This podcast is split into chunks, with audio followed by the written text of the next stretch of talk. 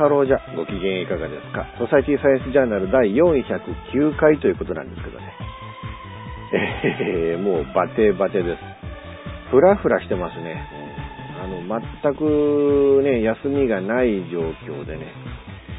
あのー、まあ、週2日ほど会社に行き始めて、うん、まあ、若干ね、えー、わかるようになってきたっていうか、もうほんとね、今までやったことのない技術をこう、組み合わせてっていうのは、まあこんなにね、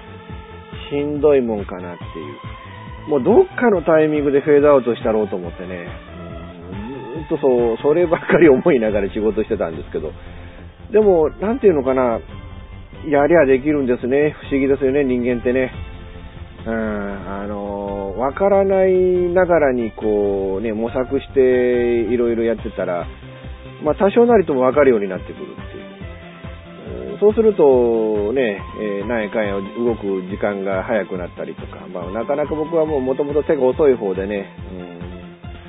うん、えー、だから、その、効率というものがなかなかね、そこへ行かないんですけれども、まあ、なかなか、だからまあこうね、いろんな案件を抱えて、今もう本当、ヤップアップ状態で、うん、もう本当前全然進めてない案件なんかもあるんですけどね。えー、本当、あのー、バテバテです。なんかね、昨日、おとといなんか声が出なくなってね、なんかこの番組今回ちょっと喋れるのかなっていうような、なんかそんなね、えー、器具なんかもあったんですけど、まあなんとか、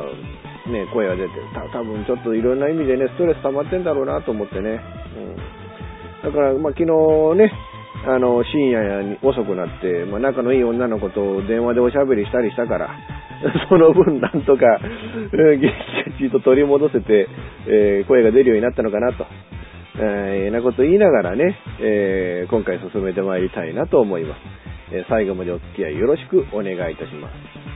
この番組はレディオ用地の制作により全国の皆様にお届けいたします。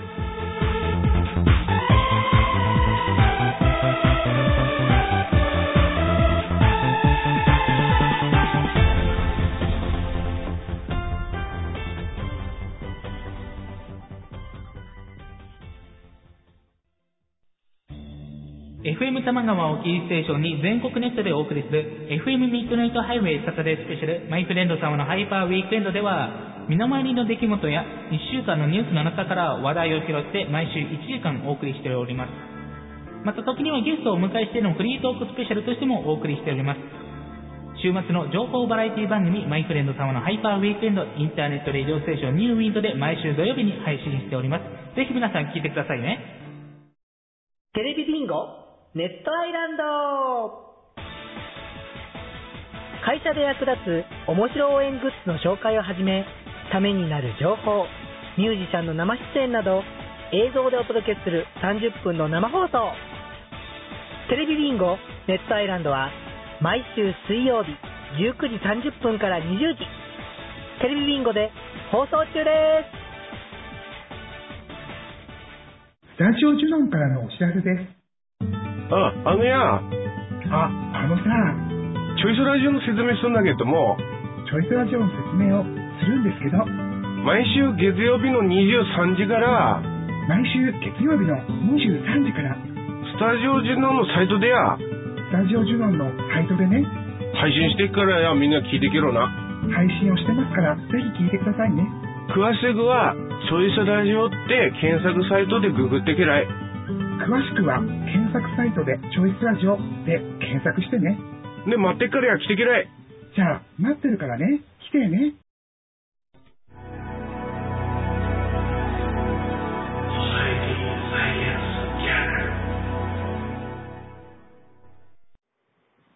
えー、衝撃的なニュースがね、うん、走りましたよね。うん、あの、スタップ細胞の論文の共著者、え、理化学研究所の副センター長ね、え、再生科学総合研究センターの副センター長、えー、の笹井良樹さんがお亡くなりになられた。それも自殺だったっていうね。もうあのね、うん、なんか精神的にね、この一件で病んでおられたっていう。あのまあ、このね、一見で病んでおられたのは、そのね、えー、その論文の、まあ、えー、主役を務めたというかね、えー、本当にあの、この、この研究の、えー、まあ、リードをしていた、このね、おぼかたさんも、なんかこうね、この、まあ、いろいろ心療内科で受診をしてっていう、うん、そういうのがね、えー、まあ、報道はされてたんですけど、まあ、このね、笹井さんの方がどうも症状的にはひどかったみたいですよね。どうもその利権では家族とも連絡取っても入院させるかみたいな話もしてたっていう感じなんですけれどね。どうなんですかね、ここでその自殺しなければならなかったのが、果たして病のせいだったのかどうなのかっていうね。この笹井さんっていう方は、その、お金を引っ張るというかね、いろんな、その、なんていうのかな、その、商売的にというか、広報的にっていうか、そこがかなりね、えー、その演出ができる方だっていうんで、その、おぼかたさんの割烹議員みたいなその演出も実はこの方がしたんじゃないかみたいな、そういう報道なんかもあったりしてね、うん、どうなんですかね。僕はまだね、そのスタップ細胞っていうものは多分あったんだろうっていう、そういう、うん、そう、まあなんか、その、多分あるんだろうと思ってるっていうんじゃなくて、そう思いたいっていうね、うん、そういう、うん、気持ちがかなり強いんですけどね。でもそのスタップ細胞で作られたっていう、そのマウスの遺伝子とかね、様々なその細胞が、実は ES 細胞が混じってるっていうようなね、うん、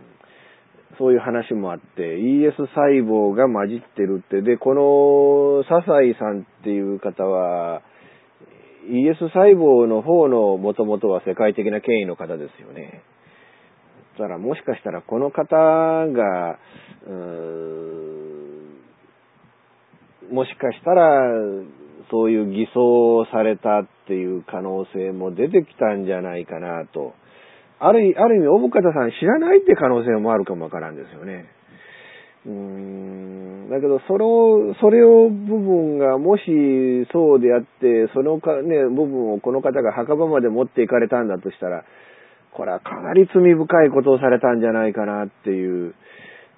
気がしてならないんですけどね。まあそう、そうであってほしくないっていうことが僕の中では本当は一番の前提であったりはするわけなんですけどね。けど、まあ論文の協調者であって、えー、まあ本来ならこの方もまあ一緒になって、えー、責任を取らなければならない。まあ連座しなきゃいけないっていう、その部分の責任感もあったんでしょうし、その副センター長を辞任したいということをなんかその利権の本部の方にも何度か、えー、おっしゃっておられた。で、その、第三者委員会も、その、笹井さんに対する処分が必要であるというような、そういう結論にも達していたと。にもかかわらず、やっぱりこの方の力量っていうのがやっぱりすごかったんでしょうね。うん、それと、まあ、神戸市内に、その研究ね、のための、まあ、施設というか、あそういうなんか、まあ、その、大手の製薬会社なんかが入ってくるテナントみたいなビルが建てられていて、で、そこへ入ってくるテナントは、どうもこの笹井さんの、あの、プロデュースというか、ブッキングというか、そういうもので作られることになると。いうのがね、えー、なってたもんだから、要は金を持ってくる人間として、この方は利権にはもう必要不可欠な人間であったと。そのために、まあ、この方を切るっていうことができなかったんでしょうね。だから結局この方追い詰められて自殺したっていうことになっちゃったっていう。どっちなんでしょうかね。うん、だからまあ本当にその、うつ病なりなんなりっていうそういう状況になって、えー、もう周囲をね、何もしてあげられなくって、こういうことになったのか、あるいは何らかのこの方は本当にこの研究不正問題で、えー、この方が責任を持っておられるのか、そこら辺がね、うん、わからないままお亡くなりになっちゃったって、墓場の向こうに持っていかれちゃったっていうのが、ほんと残念だしね、これから今行っているそのスタップ細胞は本当にあるのかどうかっていう検証実験が、そのものが無駄になってしまう可能性だってあるっていうね。多分下手するとこれ止まりますからね、その研究、あのね、検証実験みたいなもんがね。だからどう、どうこのね、この方が自分でね、その自決することを決意されたのか、そこの部分をどう解釈すればいいのかっていうのが、ちょっとほんとね、うん、わからないっていうか、もう、どう、どう解釈すればいいのかっていうか、うん、僕の中でこうね、本当、はてなはてなはてなはてなはてなになっちゃったんですけど、ただ言えることはね、自殺っていうのは逃げることでしかないんですよ。何ら責任を取ったことにならないっていうね。昔、なんかね、その日本っていう国は、そのね、武士がそのね、えー最後そのね、死刑になる時っていうのは自分で腹を切って死ねっていうね、切腹っていう、そういう制度がありましたよね。だからその武士道みたいなものが腹を切ることイコール武士道みたいな、そんな文化がまだどっかに日本に残ってて、切腹すりゃ、自殺すりゃね、命をもって償えば、それは責任を取ったことになるんだっていうようなね。そういうのってあると思うんですよね。でもね、命をもって償ったところで、それはね、本人が償ったと思ってるだけですよ。事態の解決には何にも繋がっていかねえんだから。何にも繋がっていかねえっていうことは、もう責任取ってないに等しいんですよね。いうことをちょっと本当考えてほしいなって思うんだけれども、ねやっぱりこうね、なんかこう、こういう時ってなんかね、特にやっぱ政治家の秘書の方とかね、多いですよね。えーあの、自分で亡くなって墓場まで持っていくことでなんか代議士を守るんだっていう、えそういうのがね、うん、なんか多いような気がしてならないんですけど、それってね、結局、その市民、ね、市民に対しての責任を取るってことにならないね、その、どっちを大事にしてんのかっていう、まあだから結局このね、暗闇にの中に、えーまあね、事態をもう迷宮化させていくんだっていう、そういう、うーん、ことの方に優先順位が上がってるからこういう決断になっていくんじゃねえかよっていうのがね、うーん、なんかならないんですけど、なんかおぼかたさんに対してもなんか遺書を残しておられたっていうんですけど、なんか、あなたの責任、あなたのせいではないみたいなことが文章として書いてあったっていう。うん、でもね、うん、どう、どうなんですかね。本当この、このスタッフっていうものが本当にあるのかないのかっていう部分、この方がいるのといないのとではね、そこの検証が大きく違ってきたのにな、と。もしかしたらあるんじゃないかっていう方向に持っていけるんじゃないかとか。そう思ったんですけどね。できれば大方さん、海外に出てほしい気もしてたんですけどね。海外に出て研究をしていただくことで、もうおそらく日本じゃソース感なんだから、この方ね。おぼかたさんはね。なんか海外へ行って研究が受け入れてもらえれば、もしかしたらどこかで本当にスタップ細胞というものが見つかっていくんじゃないかっていう、えーそんな思いもしてたんですけれども、どうもなんかね、この、笹井さんが亡くなったことで、で、ES 細胞がそのスタップとされるものの中に混じってたっていうこと、それで結局、なんていうのかな、この、笹井さんのなんか研究熱動っていう、そういうシナリオの方がなり、なんか強くなったなっていう気がしてならないっていうのが僕の中で思いっきり残念なことでね、うん、あの、ど、どう、皆さんどう、どうお考えですかね。もうスタップっていうものがあるとお考えですかね。なんかこうね、この番組聞いておられる方々の中ではもうスタップ細胞について諦めたというか、いや、あれはまあ結局ないんだろうなっていう、そういう結論を持っておられる方っていうのが、そその方の方が多いような気がするんですよね、僕はね。で、僕はスタップってあってほしいっていう部分でね、やっぱり ES 細胞があって iPS 細胞があってスタップがあってっていう、その3つがあることによって再生医療っていうものが格段に進化していくと。で、この番組の中で何度か僕言ってますけれどね、僕は臓器移植っていうものは根本的にね、究極的な考えの中では反対論者なんですよ。というのがまあね、まあ何度も言ってますけど、あの、北大でね、えー、和田教授が出頭した日本初の心臓移植手術で、で、彼が語ったのが、私は二つの性を、いや、二つの死を一つの性に変えたっておっしゃられた。でも医療の向かうべき方向っていうのは、二つの死を二つの性に変えることだって僕は思うんですよ。なんか一人の死を前提に一人の命を助ける医療っていうのは、まあ、医療倫理的にやっぱり僕は間違ってると思うんですよね。ただ、じゃあ今苦しんでる、もう今死に直面している方をどうやって助けるんだっていう、そこの部分においては、まあ、他に手段がなければそれはやむを得ねえだろうなとは思うんですけれどね。ただ、やっぱり将来に向かっていくその方向性という部分においては、臓器移植に頼るんではなくて、やっぱりその、こういう再生医療に頼っていくっていう、その方向の方が僕は正しい道筋なんじゃないかなっていうね。だからこそ、このスタップなり ES なり iPS なり、その様々な技術がこう進化していくことで、再生医療というものが、よりね、現実的になっていくっていう、そういうなんか道筋みたいなものが見たいなっていうふうに思ってただけに、えー、やっぱりこのね、ES と IPS だけじゃ足りないと。もう一個、もう一個柱が欲しいなと。だからスタップあって欲しいなっていうふうに、まあこれは今でも思ってるんですけれども。この、思ってる部分の希望がどんどんどんどんこうね、なんか薄く薄くなっていくっていうのが、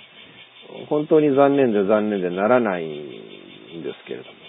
えー、皆さんこの事件と、で、えー、いかがにお考えですかね。まあ、とにかく、あの、自殺っていうのは良くないってね。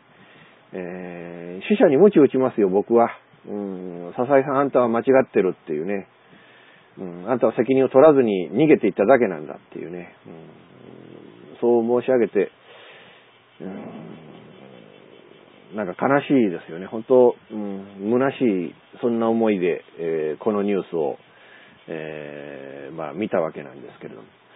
まあ本当、あのー今後のね、そのスタッフ細胞ってのはどうなのかっていう、そのまあ利権のね、今後の結論の行方に注目していきたいものだなと思います。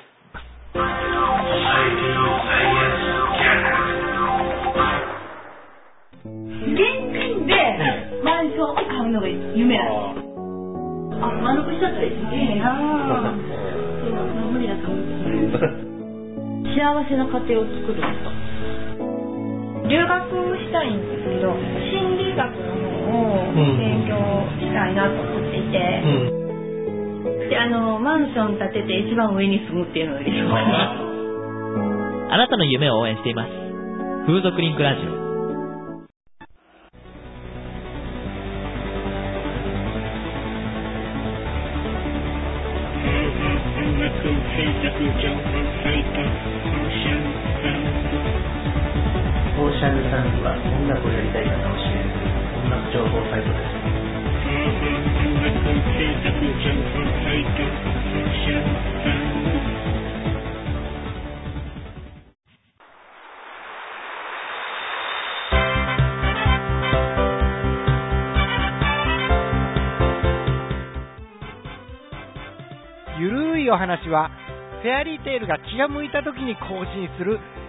その時興味があるもの、ゲームの話、自転車のお話、まあ、社会状況のお話、そういうものを題材に、えー、ゆるくゆるく語る番組です。ぜひ、皆さん、聞いてね。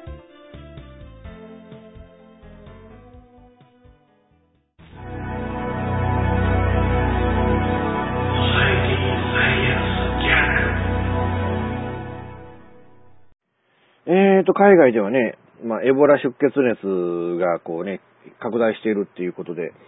あのー、ね、うん、まあ、医療のニュースがね、前半後半と続いちゃうっていう、まあ、医療のニュースだったのかな、前半な。うん、まあ、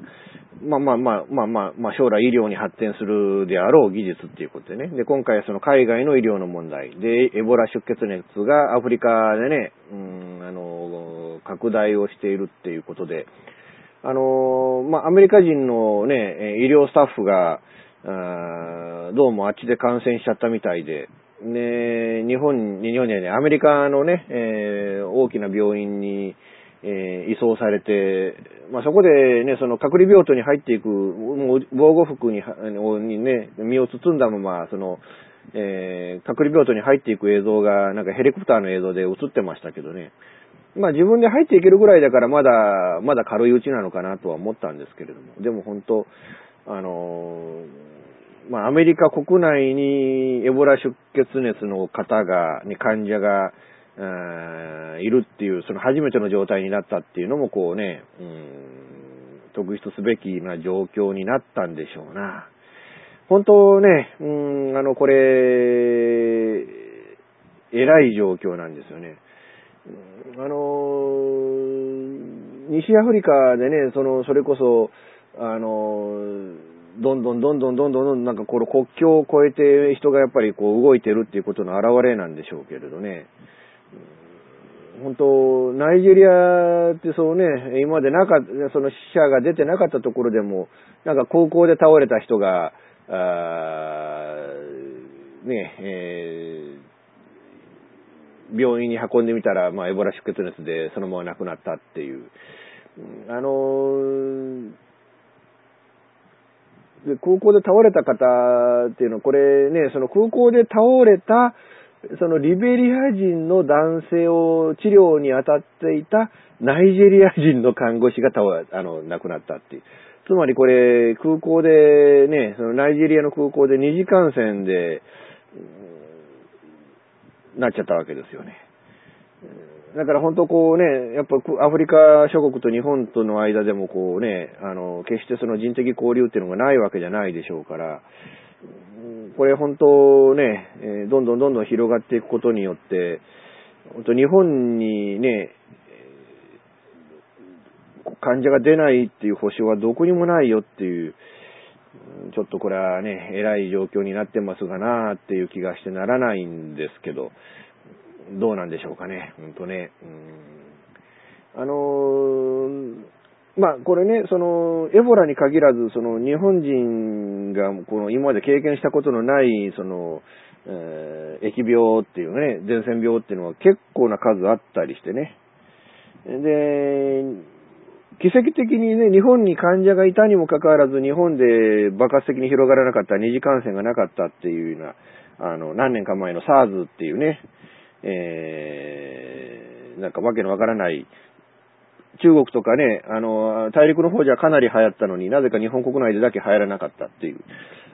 ああいう事件なんかもね、ありましたけれども、だから本当ね、その日本人にとっては本当全く、うーん、予想外の、うん、そんなもんがあるんだみたいな、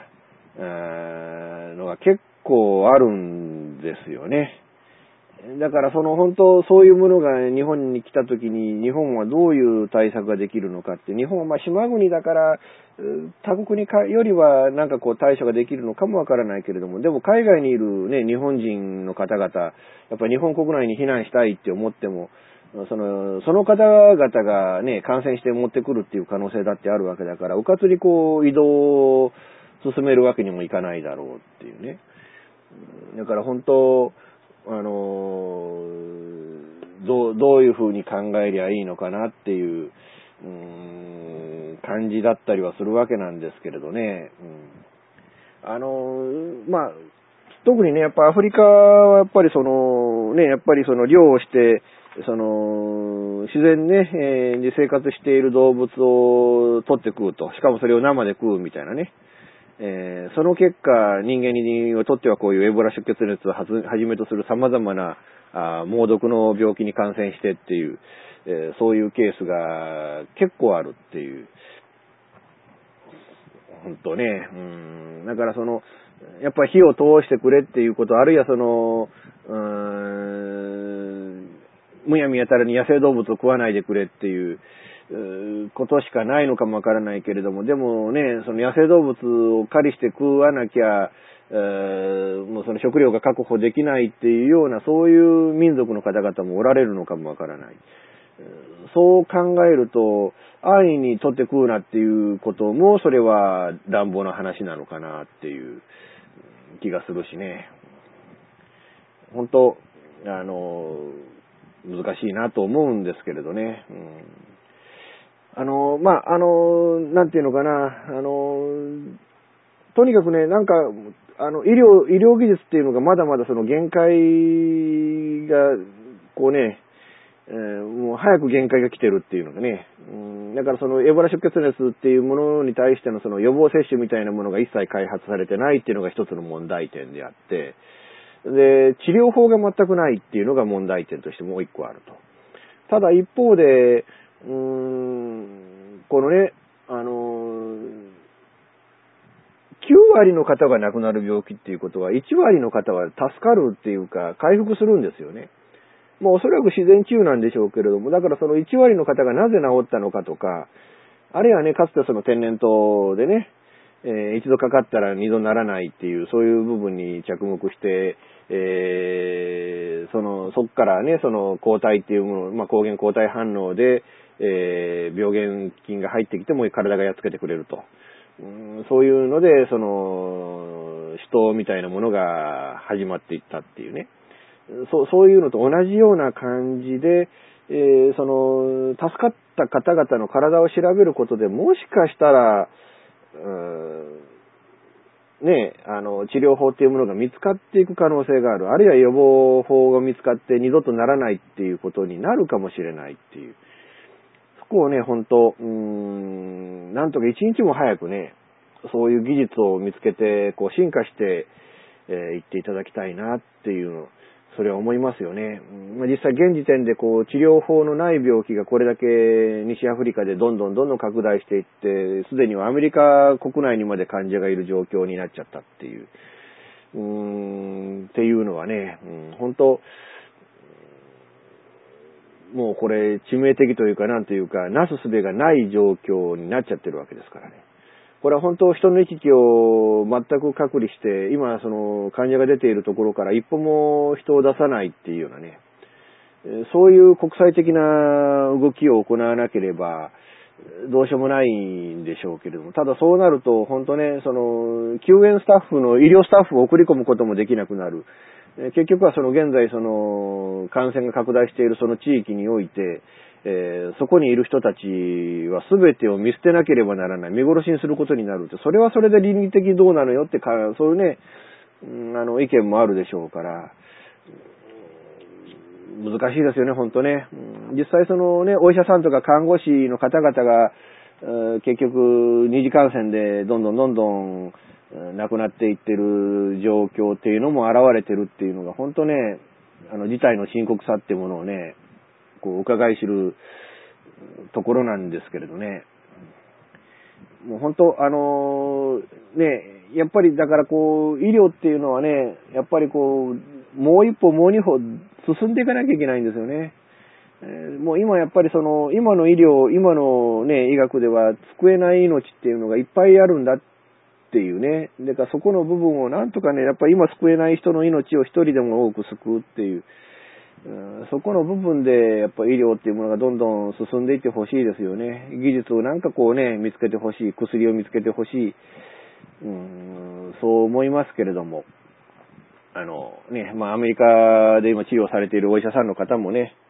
えー、回復を祈りたいし、で、こういうまあ最先端の医療技術で治療ができる病院で治療を行うことで、なんか新たなね、えー、発見みたいなものも得られるかもわからないし、本当、あのー、このね、感染拡大が一日も早く収束して、えー、まあ一人でも多くの方が命が助かってくれるっていうことを、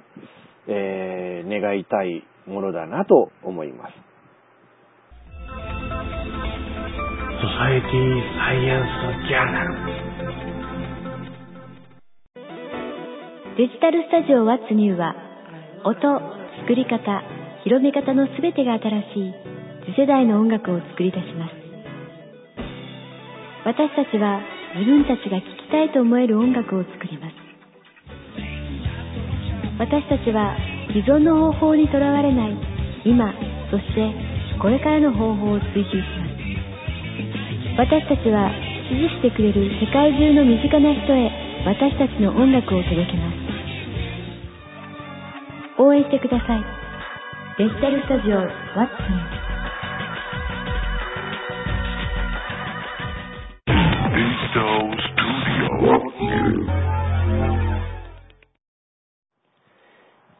プニングでも言いましたけども、ほんとグダグダのバテバテの状態でね、うん、あのまあ本をね、まあ出筆してたりもするんですけれども、その本の出筆も、なかなかね、思ってる速度で書けないっていうか、それと、まあ今ね、16個ほどエピソード書いて、まあ大体本としては半分ぐらいは書けたのかなと思うんですけれども、ただその半分がね、うん難しいなと思うんですよね。うんあのーまあここまで半分書いたのはその僕が書きやすいネタだから書いた部分っていうのがあってね。だから書きやすいことを書いてきたと。ところが、書きやすいことを書いてきたっていうことは、残ってる原稿っていうのは書きにくい部分だって、なかなかうまいこと書けねえっていうね。だから、どう、どういうペースでどういうふうに書いていくかっていうのが、これはかなりこう難しくてね。なんとかね、えー書いていかなきゃ。まあ、だから12月の終わりには、ね、えー発売するってことを考えると、もう11月、まあ、できたら10月末までには原稿を済ましておきたいんですよね。で、11月には構成をこう2回にわたって行って、で、12月のまあ頭、9日ぐらいに多分工場にね、入校するんだと思うから、それまでにきちっと終わらせようと思ったら、まあ10月末まで、あと2ヶ月のほ、あ2ヶ月、半ヶ月ですか、8、9、10、ね、3ヶ月の間にあと16本から18本の原稿を書かなきゃいけねえんだっていうね。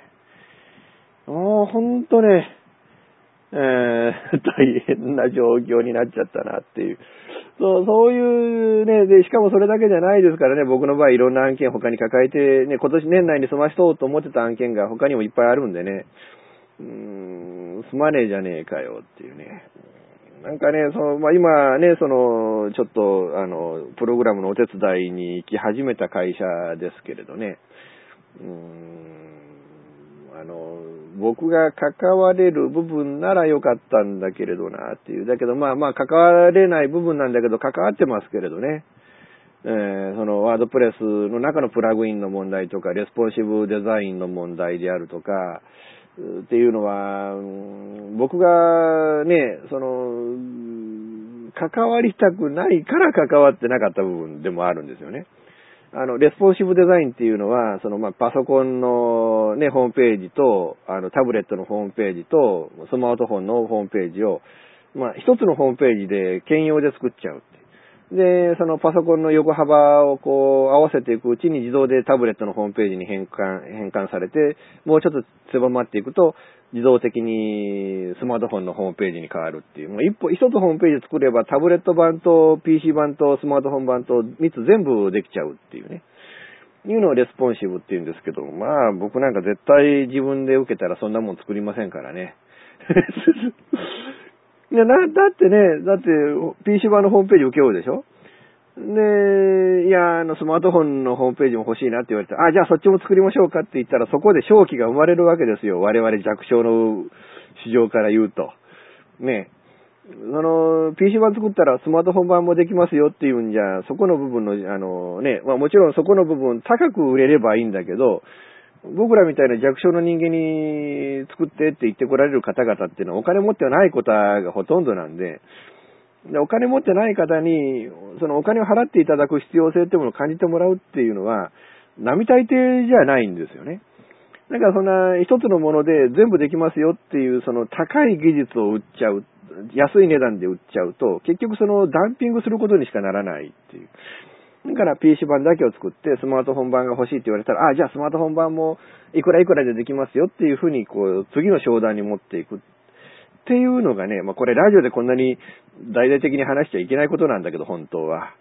っていうのが僕らの商売のやり方なわけですよ、本当は。あーだからその、レスポンシブデザインは僕はもうこうね、禁断の技術だっつって、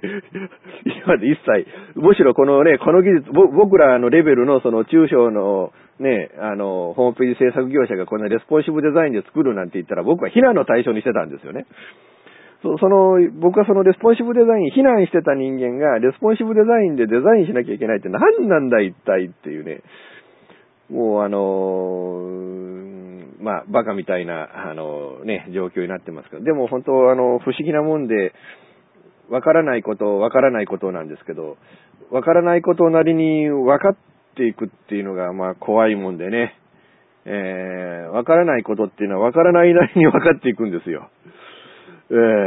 ー、できるようになっちゃったからね、あまあ、まだその、感覚的にこうだこうだって的確なところにポンポンポンとピンポイントに行くのは、もうちょっと時間かかりそうなんだけど、でもまあ、あれやってこれやってどれやってっていうのが一つずつ分かってきて、だから、ね、なんか、こう、あの、まあ、なんていうのかな、まだ僕自身が成長の城があるのかなっていう、まだ成長していけるものを持ってんのかなっていう、そのコーダーとしてもね、デザイナーとしてもね、まあデザイナーはデザインやってないけどね、コーダーとしてもプログラマーとしても、まだまだ僕はもしかしたらこう、もう一歩先、もう二歩先に向上していけるのかなっていう、うん、そういうのが見れたのは、なんていうのかな、僕としたらかなりの、ね、え進展のような気はするんですけど、ただ本当今、今積み残しの案件があって、本書いててっていうね、あのね、この、このね、番組の関係者である、貞森先生ね、あの、詩を書けって言われてんですよ。あの、風俗嬢の本音を歌にするから、で、それをあの、ボーカロイドで歌わせるから、歌にしろってね、詩にしろって言われてて、で、最初の一小節しかできてないけど、気に入らねえから作り直そうと思ってたんだけど、あの、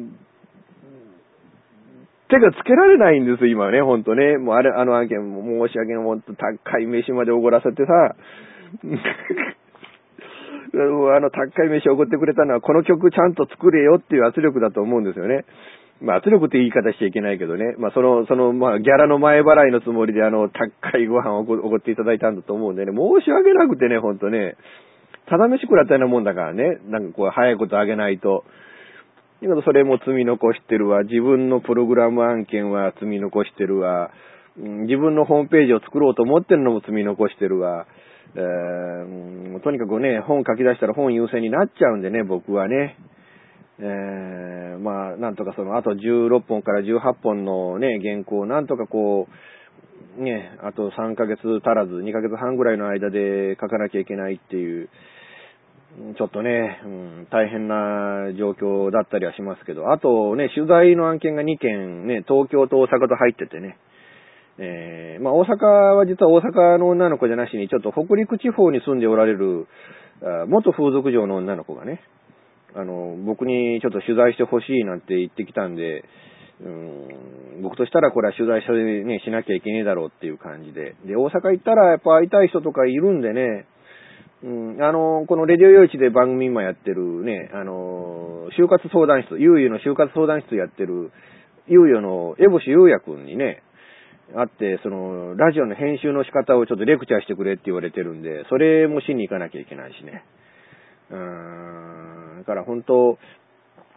そういうのもあったりとか、まあ仲のいいね、あの、あの東京の大手の風俗サイトで体験男優やってるある人が、友達がね、今ちょっと大阪に赴任してるっていうんで、じゃあ大阪行ったら会いましょうっていうような話はしてるんですけれども、どうなるかなっていう。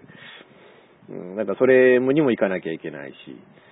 本当ね、うん、あと大阪行ったらこの人を取材したいなっていう人が何人かいるんで、まあできたらその人も取材できるようにっていう、まあそうすると、まあ本当3日4日いなきゃいけねえなっていう、状況でね、まあ18切符で行こうとは思うんですけどね、今度はね。うん、だからそんな感じで、本当ね、その取材にも品地を割かれて、で、ね、今言ってる会社にも品地を割かれて、で、もちろん本も書くのにも、ね、えー専念しなきゃいけないのになかなかその時間も取れないっていう、本当もう今の僕のね、休日は倒れた日っていうね、もう頭が痛い、どうしようもない、だから寝込んだって、寝込んだ日が休みの日っていう、もう本当ね、最悪な状況になっちゃってますけど、もう本当あの、皆さんね、僕みたいな状況にならないうちにね、とにかく休んでくださいよ。特にね、やっぱり、あの、今年ね、ちょっと今、あの、ここのとこ台風の影響でね、雨の日が多くて、こう、西日本はかなり涼しい日が続いてるんですけれども、なんか東京あたりではなんか、ものすごい猛暑だって言うんですよね、ここ何日かね。えーなんかそんなあれで、まあ、体調、本当皆さん崩しやすい方が大勢おられると思うんで、皆さん本当にね、あの、お大事にしていただきたいというのと、またこの台風11号がのんびりのんびりと上がってきてますけれども、大雨の被害なんかが出てます。なんか、高知で1000ミリ降ったってね、あの、本当ね、土砂災害のね、危険なんかもあるところ、まあ実際にその被害に遭われた方々もおられると思うんで、まあちょっとお見舞いを申し上げたいと思うんですけれども、あの、本当皆さん、あの、ね、気をつけていただいて、特にやっぱり台風が本当に近づいてきたら、絶対に外に出てね、その、田んぼの様子見てこうとか、川の様子見てこうなんてことをなさらないように、まず自分の命が大切なんだっていうことを自覚していただいて、えー、行動していただきたいなと、えー、そう思います。えー、いうことでね、えー、今回もね、お付き合いいただきましてありがとうございました。で、来週以降なんですけども、まあ今言いましたけど、大阪の取材が、どのタイミングでどういうふうに入るかちょっと見通せない状況なので、えー、今のところ何ともね、言えませんけれども、まあ、あのー、なんとか、あのー、ね、えー、やれればやりますんで、で、やれなかったらちょっとごめんなさいということで、8月中はもしかしたら、あの、まあ、8月9月の前半ぐらいまではもしかしたら飛んじゃって放送できない日があるかもわからないですけれども、えー、ご理解いただければなと思います。ということで、えー、この番組は、レディオイチの制作により全世界の皆様にオンデマンド、ポッドキャスト、FM ラジオでお届けいたしました。お相手は、イプシロンこと吉岡雄一郎でした。じゃあまた次回、ごきげんよう。さようなら。